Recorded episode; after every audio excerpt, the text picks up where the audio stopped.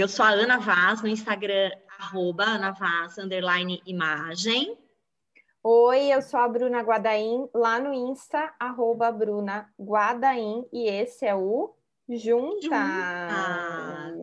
Juntas. Um podcast de consultoras de imagem para consultoras de imagem, sobre as dores e delícias de empreender né, nessa área, de viver esse mercado aí que está em plena expansão e ebulição, né? Mas que nem por isso é, deixa de ser desafiador. Aliás, empreender sempre é desafiador, né, Bruno? Sempre. Sempre, sempre. Por isso, se você não é da área, mas está aqui nos ouvindo, seja muito bem-vindo, fique por aqui, porque os temas acabam tocando outras áreas do empreendedorismo em geral.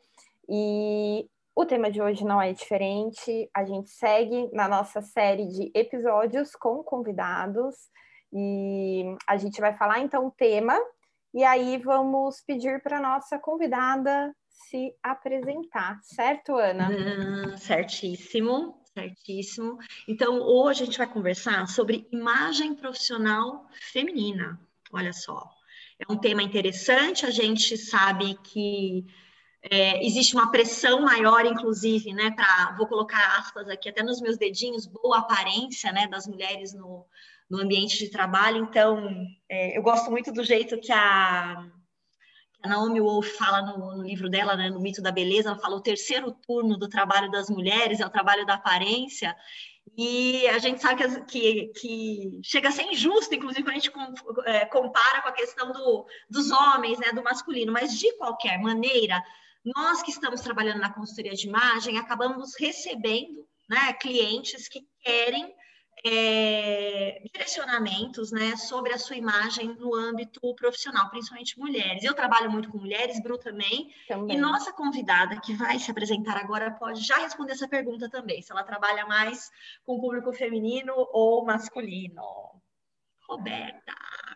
Oi, gente, tudo bem? Que prazer, que honra estar aqui com vocês, com a Bruna e com a Ana, que eu tanto admiro, que são grandes responsáveis aí no meu, meu na minha formação, crescimento e amadurecimento na consultoria de imagem. Muito obrigada, quero agradecer ah, por essa ah, oportunidade. Gente que agradece, foi muito bom, adoramos a sugestão do tema, viu? Obrigada pela pela troca que eu sei que a gente já vai fazer aqui. Aliás, gente, a Rô já sugeriu, eu sou íntima, tá?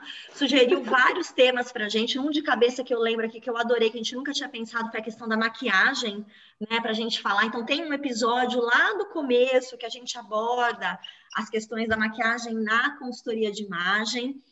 É, vale ouvir, acho que Aliás, ele merecia até um segundo né, episódio, já que mudamos tanto nosso é, olhar para a beleza com é. a pandemia, né? Mas foi um tema muito legal. Pô, bora lá. Bom, deixa eu responder então primeiro essa pergunta aí de vocês. O meu público é mais o público feminino uhum. É, normalmente as mulheres a gente tem mais, acho que até por, por, ser uma cobrança da sociedade, como você falou, o terceiro turno da beleza, a gente sempre tem que, ah, é bem aspas esse sempre, de estar uhum. com uma imagem profissional, até uma imagem pessoal uhum. alinhada a algo. Então, é uhum. uma forma, eu trabalho com isso para que as mulheres consigam se encontrar e sair desse peso da sociedade e conseguir é, ser direcionada para o que elas gostam, para o que elas uhum. acreditam, sem ter que entrar em padrões de beleza Muito legal, muito legal, Rô. A Rô fez um roteiro, a gente vai vai se guiando aqui, vai trazendo algumas questões, né, Rô? E Rô, acho que uma das primeiras... Fala, ah, antes dela falar, ah, perdão, é fala verdade, seu arroba Bruno. lá no Instagram. Tá, o meu arroba é roberta m de paula ponto consultoria. É Pode me procurar lá, que tem meu Instagram, Opa. trago ali alguns conteúdos, sigo muito a Bruna e a Ana, elas também têm grande influência aí sobre mim. Ah, meu Deus, que responsabilidade! Hum, quando a influência é boa, a gente tem que recomendar, a gente tem que ressaltar. Mãe, eu sou uma boa influência, tá ouvindo? Isso! um excelente, inclusive. Obrigada, obrigada. Deixa, Deixa eu. Hum. Vai lá, põe aí a, a tua o roteirinho para a gente, né? Para não me perder Isso. aqui, porque com vocês pra... a responsabilidade é grande, não, né? Então fica tranquila. Precisava do... A gente vai te, vai te conduzindo aí, né? A tá. gente quer quer passar. E a gente sabe que né, é, existe uma. Né, existem estudos, né, até que você estava falando, existem vários estudos que apontam né, para a pertinência da gente cuidar da imagem pessoal no trabalho, né? E, e às vezes a gente vai, ach, vai achar que é uma coisa muito da ou da vaidade, né? Ou de estar chique, ou de gastar dinheiro, ou de, às vezes, não sei se recebe isso das clientes também, né? Algumas hum. chegam preocupadas, né, com, com a aparência num outro, às vezes até num outro nível do que a gente gostaria que elas tivessem. Uhum. Isso faz sentido para você o que eu estou falando. Como que é a, a cliente que chega, né, para você hoje, Rô? Normalmente, sim, normalmente elas são mulheres que estão insatisfeitas com a própria imagem, mas uhum. o, é quando eu pergunto o que elas não gostam e também pergunto qual é o referencial de uma mulher bem vestida para elas. E normalmente elas não sabem apontar o que elas não gostam, elas são bem genéricas, elas falam, ah, me visto casual demais. Uhum. E aí eu uhum. tenho que destrinchar o que, que é o casual demais para você. eu preciso saber, cada pessoa tem o seu nível de casualidade, de ser chique, elegante, é algo muito relativo. E uhum. quando eu pergunto quais os referenciais que elas têm, muitas vezes elas colocam com mulheres que têm outro ritmo de vida, outros padrões, como normalmente são atrizes de Hollywood. E aí, quando eu falo, olha, vamos então olhar para mulheres reais, a, a gente sempre fala para montar aquelas pastinhas do Pinterest, mas eu falo que é para vocês montarem com mulheres que têm um corpo parecido com o seu, o biotipo, o tom de pele, o cabelo, justamente para você se inspirar como que ela se arruma, como ela usa uma cor e é como que aquela cor combina com aquele tom de pele de cabelo, um acessório, você acha que um óculos assim, um brinco maior ou menor, dourado ou prateado. E aí quando eu falo, olhe para pessoas, para mulheres reais, poxa, ela tem um filho, você também? Eu acho que pode ser uma, uma boa influência. E aí você tenta trazer, destrinchando tudo isso, a gente traz para realidade e aí ela consegue se ver em outros padrões. Uma mulher que reclama normalmente que ela é muito casual, é, se, se para ela ser elegante é usar saia lápis, salto alto, maquiagem e brincos muito grandes, mas ela tem um filho e um bebezinho de 10 meses, como é que ela vai viabilizar isso para ela? Sendo que ela nunca usou esses códigos que ela diz que, que, que é o elegante para ela. Então é quando eu vou, a gente tem que fazer esse, esse raciocínio para que ela consiga entender o que, que ela gosta e não gosta, e aí a gente ter um norte para poder caminhar com a imagem profissional dela. Legal. Eu acho que é, é, interessante falar dessa diferença entre expectativa e realidade, né? Às vezes a gente acha, a gente tem discutido isso muito com, muito, com as nossas né? alunas e com as colegas em geral. Acho que tem uma grande fichona bem grande caindo para todo mundo, é, ou para muita gente, existem é, diferenças entre as expectativas que a cliente tem sobre o processo de consultoria, sobre a imagem que ela acredita que ela, ela acredita que ela quer ou ela idealizou, sobre aquilo que ela vai dar conta, dar conta não no sentido de só vou bancar o look, né? Mas dar conta assim, nossa, funciona para o meu estilo de vida, né? Funciona para o tempo que eu tenho para mim, ou para o que eu quero investir de tempo, né? É, e, e, às vezes até a gente se depara mesmo quando uma. Não sei se acontece com vocês, mas às vezes a cliente vem procurando coisas objetivas da imagem profissional, então ela tem lá até algumas coisas bem é, é, de expectativas já pré-determinadas, mas a imagem profissional, por mais que a gente divida a nossa vida pessoal da profissional, é, ela resvala, né? Na, na nossa vida de gente, gente, né, que está lá em casa, que tem coisa para fazer, que tem filho, ou que não tem, mas que tem várias outras atividades também, outras demandas. Então, é, eu vejo que cada vez mais a gente tem que conciliar essas duas coisas, né? Como a tua imagem profissional pode facilitar não só a sua vida profissional, mas a, a sua vida pessoal também, né? E, e ajudar a cliente a entender que essas expectativas podem se desencontrar da realidade dela, eu acho que é, acaba sendo um papel cada vez mais importante para a gente na consultoria. Não sei se faz sentido para vocês. Com certeza. Até porque eu não quero. A gente sempre começa a consultoria de imagem com essas perguntas, porque a gente quer provocar que a cliente se conheça, para ela é. dizer é. o que, que ela gosta. Ela gosta de usar salto, ela não gosta, ela gosta de um tecido natural, de um sintético, o que, que cada um vai, vai, vai encaixar melhor na vida dela. E isso que você falou de expectativa e realidade, eu acho tão válido, porque eu não quero que a minha cliente tenha uma imagem como se ela fosse fantasiada para o trabalho ou para a vida fora de casa.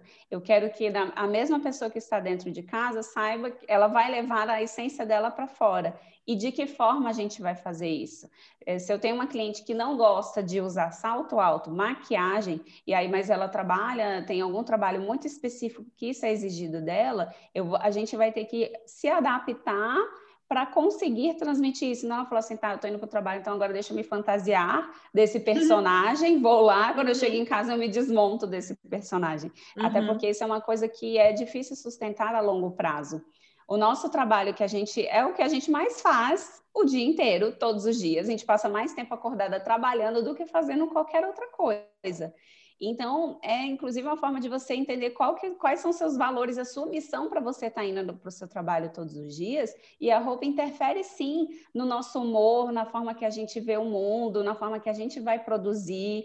E, e o humor não só no seu trabalho, mas também dentro de casa. Então, é por isso que é muito importante a gente conseguir alinhar todas é, essas diretrizes para construir a imagem profissional que a cliente se sinta confortável e vai transmitir a mensagem que ela deseja.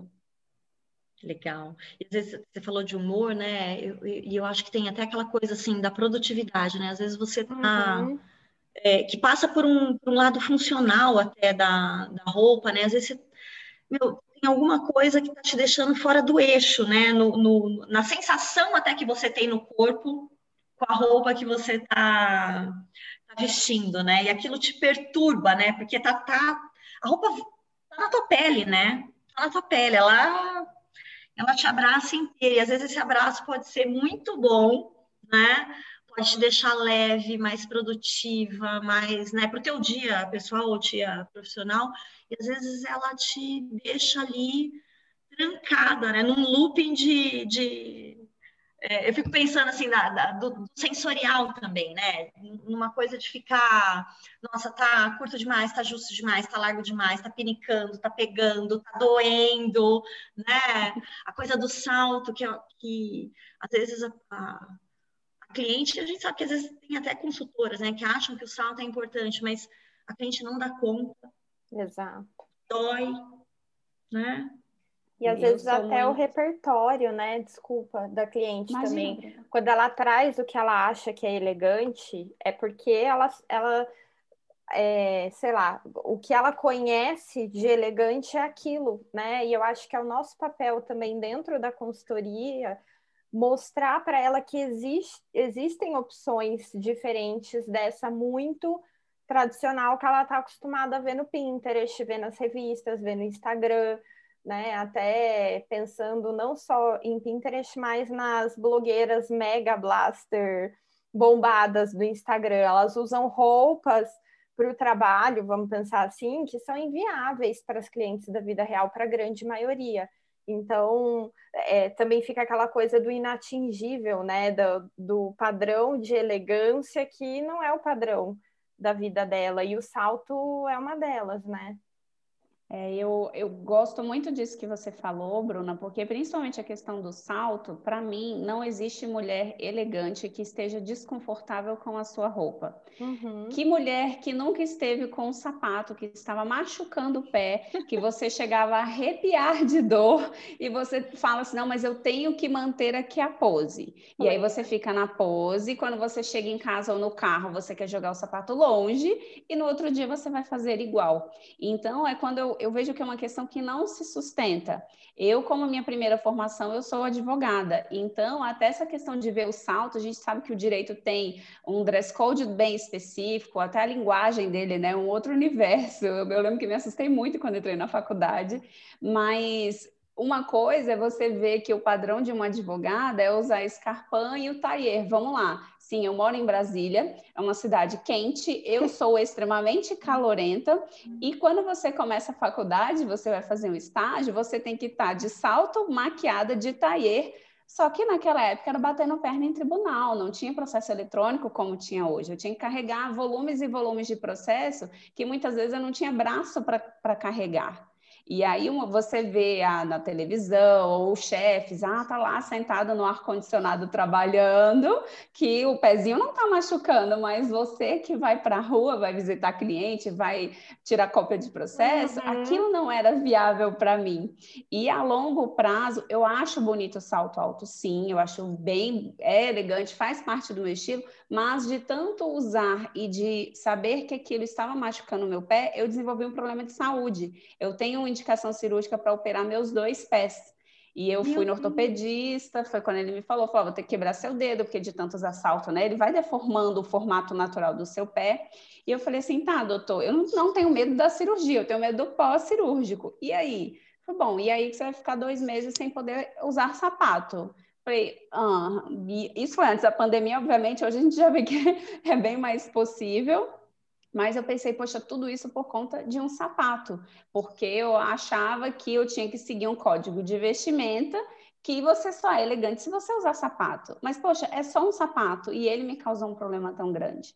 Se a gente não se sente confortável com algo, e o conforto, como a Ana falou, pode ser o tecido, pode ser o corte, o modelo, enfim, por que, que a gente tem que usar aquilo? A roupa está abraçando a gente o tempo inteiro, o dia inteiro, e a gente está se movimentando, levanta, abaixa, senta, abraça as pessoas. Hoje já não, não é mais dessa forma, mas de qualquer forma a gente tem que se abrace.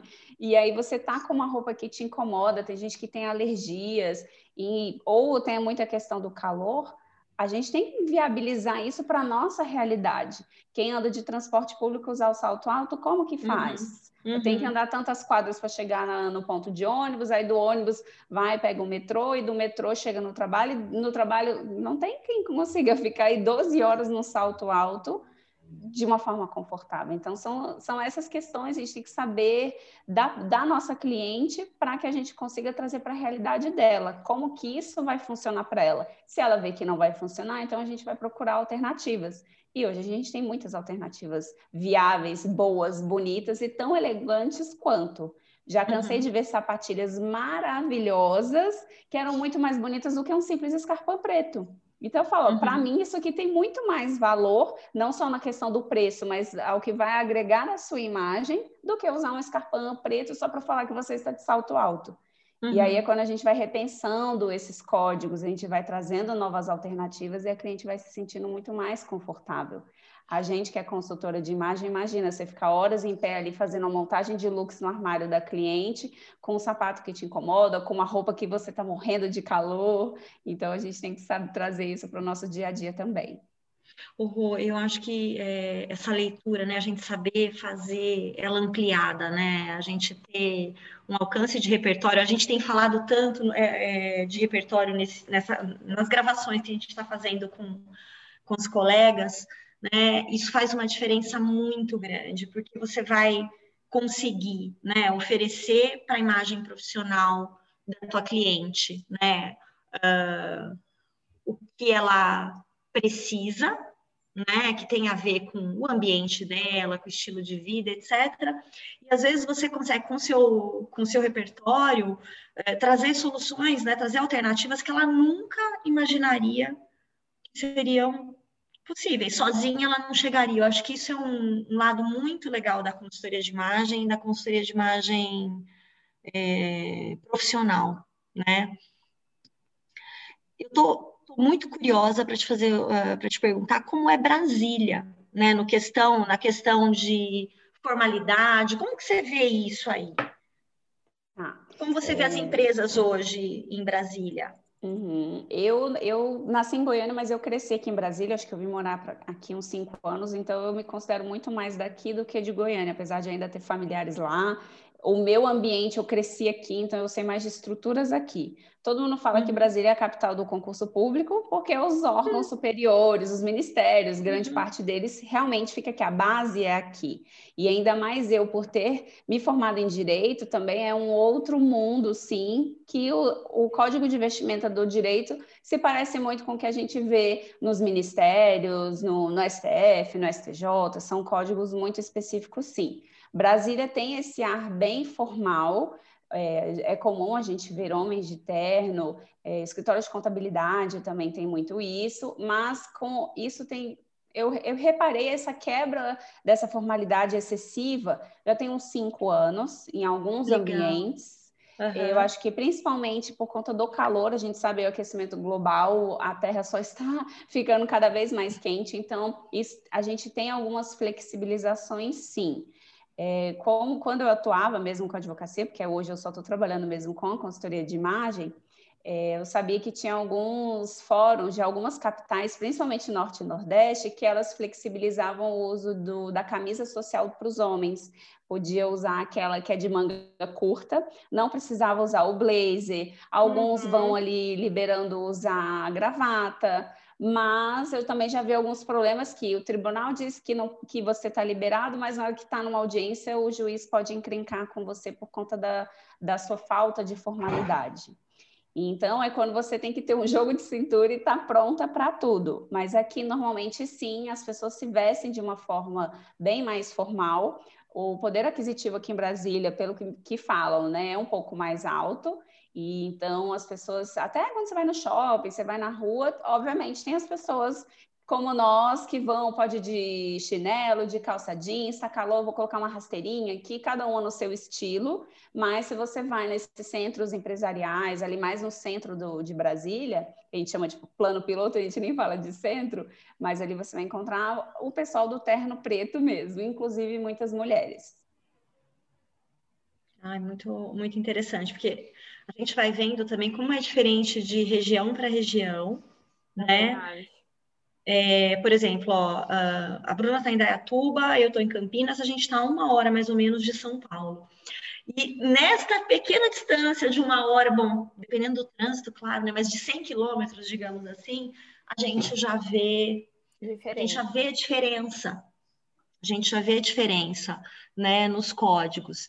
Agora, é legal é, te ouvir falar você também, mesmo estando aí, né, num lugar que eu imaginava que fosse mais tradicional, mais formal, já sente essa quebra dos códigos, né, já há algum tempo.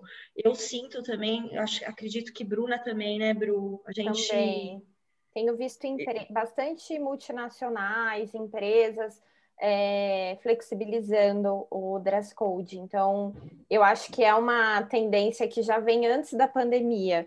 E uhum. tenho a impressão que agora isso vai ficar ainda mais é, acelerado. Até essa semana agora, é, duas meninas que eu conheço, uma delas eu já até atendi, é, me perguntaram assim: o que, que eu vou fazer com meus blazers? Eu vou jogar todos fora, porque estão no home office e vão continuar esse ano, entendeu?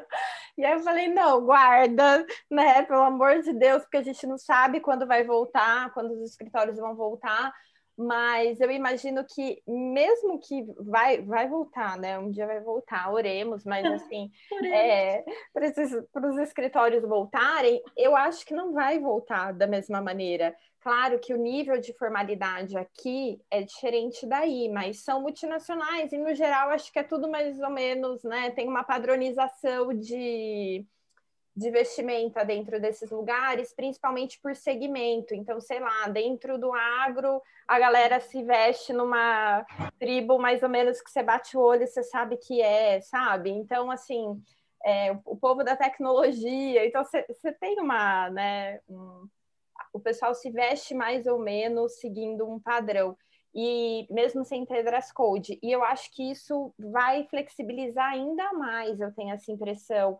E mesmo para as mulheres, né? Principalmente para as mulheres, porque o que é isso, né? O que eu vou fazer com meu blazer? Eu não estou conseguindo usar dentro de casa.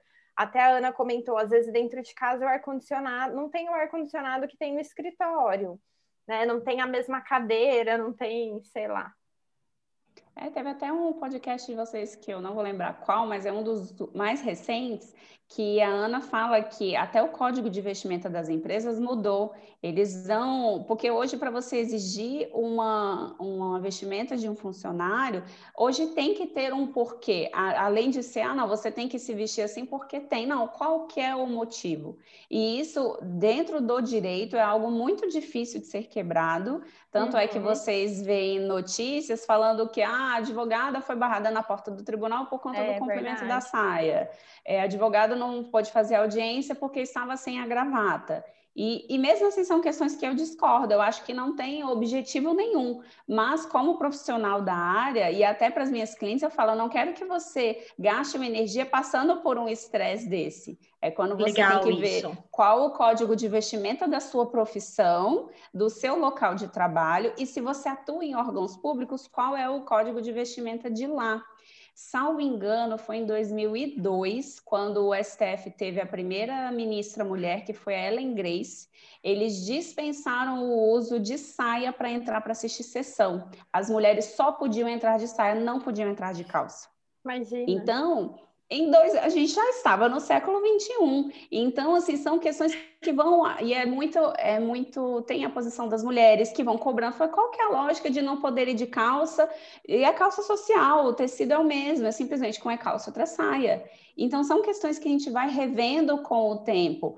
Eu não indico para os meus clientes bater de frente é. abruptamente até porque é a profissão dela. Falo, olha o que, que você consegue fazer ali? Vai contornando a situação. E assim você vai ganhando o apoio de outras mulheres as pessoas vão vendo que aquela situação não traz traz nenhum prejuízo. E aí, quando vê, não, tudo bem, não precisa mais, você pode vir de calça, você pode vir de saia, você escolhe. E é, é isso que eu gosto de, de poder ter opção, porque tem gente que mora em cidades, no sul, normalmente as estações são melhor definidas. Aqui em Brasília é muita chuva, é muita seca. No mês de setembro tinha dia que a umidade estava em 16%. Eu tenho parentes Nossa. em São Paulo, eu sei que é totalmente diferente do é. que vocês veem aí. E eu tenho clientes assim que é, eu já fui em São Paulo, aí eu tinha caixas e caixas daqueles produtos antimofo para deixar no armário. E aí eu nunca tinha visto aquela marca, eu falei: "O que é isso aqui? É antimofo, você não tem isso em Brasília?" Eu falei: "Não, com umidade de 16%. então são realidades até para ver o tecido da sua roupa, como que você vai armazenar a sua roupa de trabalho. Então tudo isso interfere. É verdade.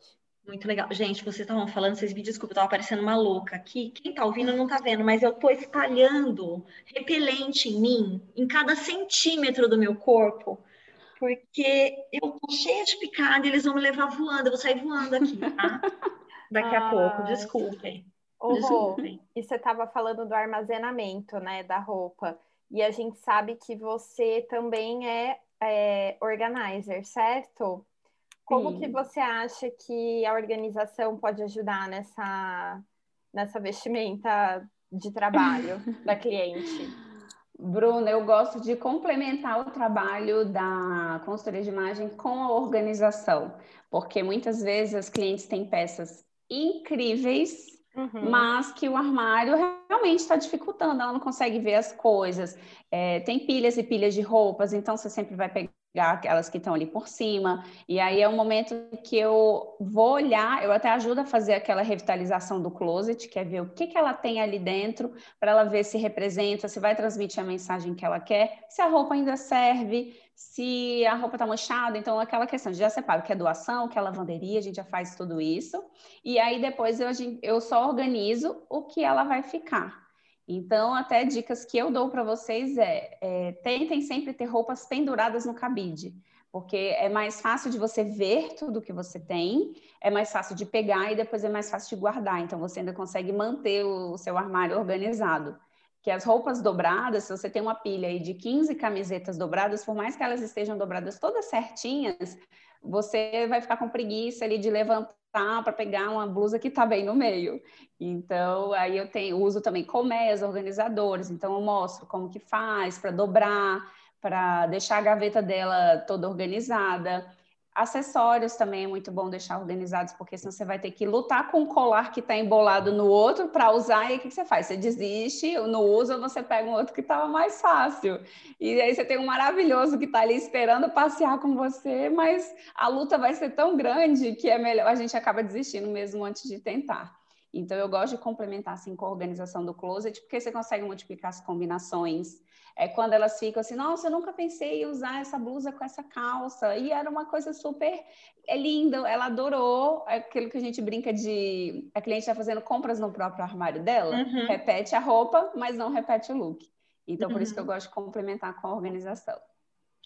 e acho que a gente tem é, tantas funções, né? Hoje em dia, a gente sabe que as mulheres ainda, já que estamos falando da imagem pessoal é, profissional feminina, as mulheres ainda estão sobrecarregadas, né? Uhum. É, é, muitas mulheres não conseguem dividir o trabalho né, doméstico, que deveria ser dividido, etc., etc., acabam assumindo uma, uma carga maior. É, de qualquer maneira, mesmo que não seja esse o caso de quem está ouvindo, ou nosso aqui, é, a gente ganha tempo, né? Com a organização, a gente ganha tempo com a lucidez que a consultoria para a imagem profissional pode trazer para a gente, né? Você ter é, o seu armário organizado, os looks fotografados, você saber a função daquele look, né? A comunicação que ele tem, a função que ele tem dentro do trabalho que você desenvolve. Então, esse tempo, que às vezes é parte do nosso terceiro turno, como diz a Naomi Wolf, ela, ele pode ser usado para outras coisas muito né, mais prazerosas até para a gente. Né? Com certeza. E até porque a organização, eu, o meu foco é o closet, mas aí acaba que às vezes clientes gostam tanto que elas querem organizar a casa inteira. e aí elas ganham autonomia, porque uhum. e elas dão autonomia para as outras pessoas que moram com elas em casa. Não fica mais aquela pergunta de mãe, onde está tal coisa?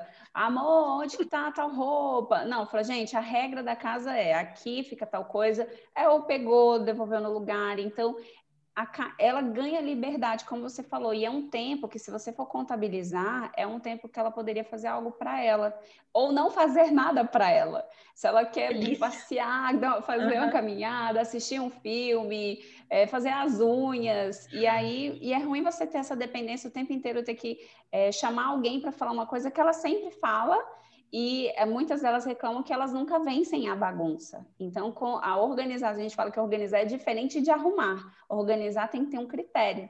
E aí, quando você vê o seu armário, tá tudo ali organizado. Ah, hoje eu tenho uma reunião com um cliente de um nicho tal, ele é uma pessoa mais tradicional, ele é uma pessoa mais criativa, então eu posso usar essa blusa, mas aí, como ele é mais criativo, eu posso colocar aquele meu brinco, e, a, e você consegue criar opções num piscar de olhos. Mas é um processo, você vai começando aos poucos. Rô, você, você, tocou num ponto aí, eu não sei como é que a gente está de tempo aqui, Bu, tô meio a perdida. Tá... Faltam três minutos para Olha! minutos. é, mas não, é... do fim, mas dá para estender, claro. O que eu queria falar, Rô tocou num, num, ponto que eu acho muito interessante, que ela falou assim, olha, eu entendi aquele cliente, eu sei como ele é, uhum. né? Eu uhum. posso escolher uma roupa mais criativa, posso fazer isso, posso fazer aquilo. É, isso é muito interessante da gente pensar na nossa imagem profissional, esse espelhamento né, do outro em nós. Ou se eu não estou, mesmo que eu não, esteja espelhando esse outro, que pode ser né, alguém de uma área mais criativa que a minha, mais informal, mais. Uh, ou até, às vezes, até mais formal, e aí eu dou uma formalizada. Esse espelhamento gera rapport, gera conexão, né? E, e a gente saber fazer isso, né? Você tinha colocado ali atrás, num, numa da, dos pontos para a gente falar, essa, é, saber medir, né? Você fazer concessão entre estilo pessoal e estilo profissional, né? Imagem pessoal imagem profissional. Eu acho que é extremamente inteligente, não é a gente simplesmente também né, dizer, olha, pode tudo, claro que pode, né? E, e quando você não tem esses dress codes, quando você não tem né, essa essa questão, às vezes, até da, da represália oficial mesmo, né? Que você vai ter de, uma, né, de, um, de um, órgão público, de um, né? De alguém que está numa hierarquia que possa fazer isso por você, você olhar para o outro e fazer concessões, né? E estreitar, conseguir estreitar a relação através também, né? Da, da conexão visual, eu acho que é um, um ganho. Eu, como, como alguém da área de comunicação, vejo isso sempre como um ganho né? Não é obrigatório, mas se você tem a oportunidade de fazer, né? e se você tem uma profissional de consultoria que te ensina, que te estimula isso, eu acho extremamente vantajoso, né? É você usar as roupas a seu favor, você constrói o seu acervo, que isso foi uma uhum. coisa que eu uhum. aprendi com vocês. O armário não são só roupas ali aleatoriamente, cada uma chegou com uma história. Então, é o seu acervo. E aí, quando você entende o que, que seu acervo é capaz, você usa isso de uma forma estratégica. A gente sabe que tem cores, por exemplo, cor preta, que as pessoas gostam muito, é uma das cores que eu mais gosto, inclusive, ela vai passar seriedade, mas ela também pode passar um certo distanciamento, uhum. que ele pode ser bem-vindo ou não. E aí, quando uhum. você vai usar isso estrategicamente, às vezes é um cliente que você, ele é muito linha dura, então você não quer usar, vamos supor, um rosinha muito clarinho, porque você não quer parecer delicada. Você quer conseguir com a sua imagem trazer ali um nível de igualdade, e aí quando você começar a falar isso por todo o seu conhecimento, pronto, porque também não tem imagem que se sustente sem conteúdo. Então, unindo uhum. uma imagem que está adequada a quem você é, o que você vai falar, aquela situação e quem são os seus ouvintes, você vai ter uma imagem assim que vai abrir oportunidades para você. E muitas vezes essas oportunidades não são não, nem imediatas, mas você está plantando uma sementinha, as pessoas estão observando, e vão falar: olha, a Bruna, a Bruna fala isso, caramba, a imagem dela me passou uma coisa e, e ela veio e confirmou. E isso que é bom, é você encaixar todos esses elementos. Que a imagem profissional não é somente roupa, é, vem ainda o seu comportamento, você tem uma inteligência emocional, tem vários outros aspectos que aí vão solidificar quem você realmente é. Uhum. É, eu acho que a gente pode pensar sempre de, um, de uma maneira mais ampla, né? E, e, vou até resgatar uma outra fala sua, é, por exemplo, da história da gente bater de frente ou não com uma regra ou com um código, né? Eu acho, eu sou uma defensora de é, se você tem você bater de frente quando você tem consciência do que você está fazendo, né? E você, isso faz parte da tua estratégia, né, Bru? Da tua estratégia de, né, de negócio, muitas vezes, que a gente também lida aqui com, quando a gente fala das colegas, inclusive das consultoras, até para a gente pensar na nossa própria imagem, né? É, uhum. Como a gente pode, é, às vezes, usar para realmente é, fincar o pé em algum terreno, né? Mas dentro da sua estratégia, sabendo o que você está fazendo, sem ingenuidade. Né? Isso.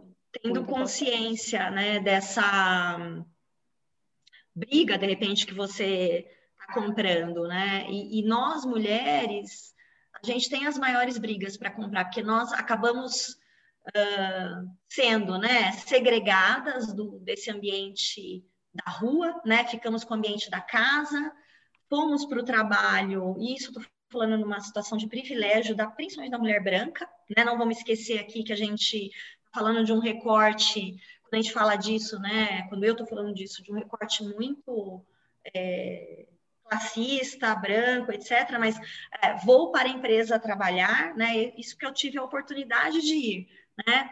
E cheguei lá de intruso, de intrusa.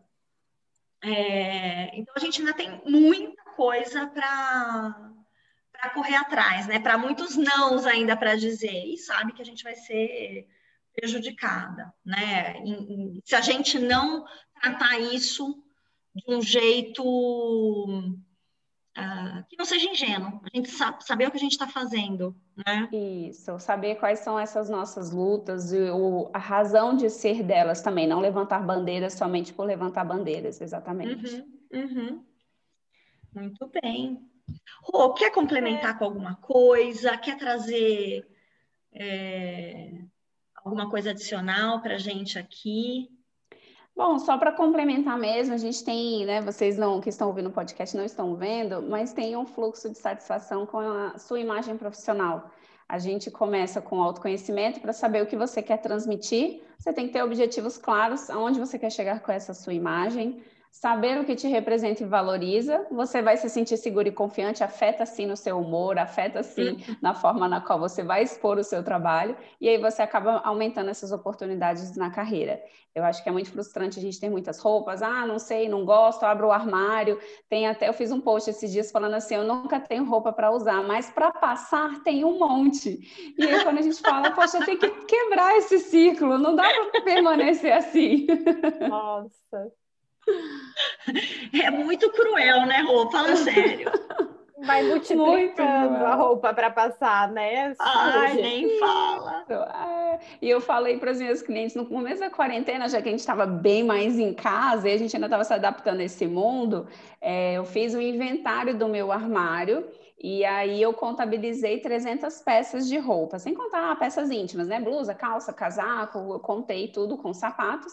E aí eu fiz um cálculo, assim, que eu uso esse cálculo para, inclusive, falar com as minhas clientes. Falei, olha, se você tem 300 peças de roupa, cada uma custou 100 reais, vamos colocar por baixo, porque tem pessoas uhum. que gastam muito mais uma peça ou muito menos. Uhum. Então, eu estou falando de um armário que vale 30 mil reais. Se você uhum. chegar assim, Ana, você tem 30 mil reais para construir um armário novo, não é todo mundo que tem essa disponibilidade. Então, Perfeito. quando eu falo assim, aí você abre seu armário, você fala que você não tem o que usar, poxa, são 30 mil reais que está ali.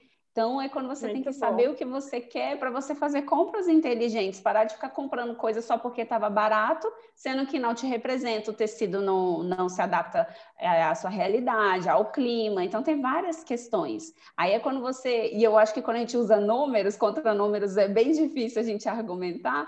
E aí, quando as pessoas falam, caramba, eu gasto muito dinheiro com coisa que eu não gosto. Então, vamos mudar esse jogo, vamos usar o dinheiro, o tempo, o seu humor, o seu trabalho a seu favor e não contra. É isso aí, adorei. Finalizou lindamente. que bom. Muito bom. Rô, obrigada, obrigada por sugerir o tema, por participar, por trazer tudo organizado. Muitíssimo obrigada. Obrigada por ouvir a gente também, contribuir, sempre dar suas dicas. Então, super, super obrigada, viu? Ah, eu que agradeço. Até falei o que estava falando com a Bruna antes de você chegar aqui, que eu adoro ouvir o podcast de vocês enquanto eu caminho e que às vezes ele dura um pouco mais. e aí eu me obrigo a só chegar em casa depois que eu terminar o podcast. Então vocês ainda ah, contribuem saúde física. Ah, beleza. E fica a dica para as ouvintes ouvir, então, na hora que está no trânsito, quando está caminhando, que faz bem. É muito gostosa essa troca é com vocês. Aí. Muito ah, obrigada mais uma vez. A gente que obrigada, agradece. Rô. Muito obrigada por, né? Primeiro por acompanhar a gente desde do início do Juntas, por sugerir temas e por estar aqui com a gente hoje. Ai, que agradeço. Obrigada. E obrigada a todo obrigada. mundo que ouviu a gente até aqui. É isso aí, gente. Boa caminhada, né? Ó, nos próximos também. O Boa Louça, que a gente sabe que tem várias colegas que lavam a louça e ouvem o podcast, então vamos que vamos. Muito bom. Isso aí. Um beijo. Mais, gente. Beijo. Tchau, tchau.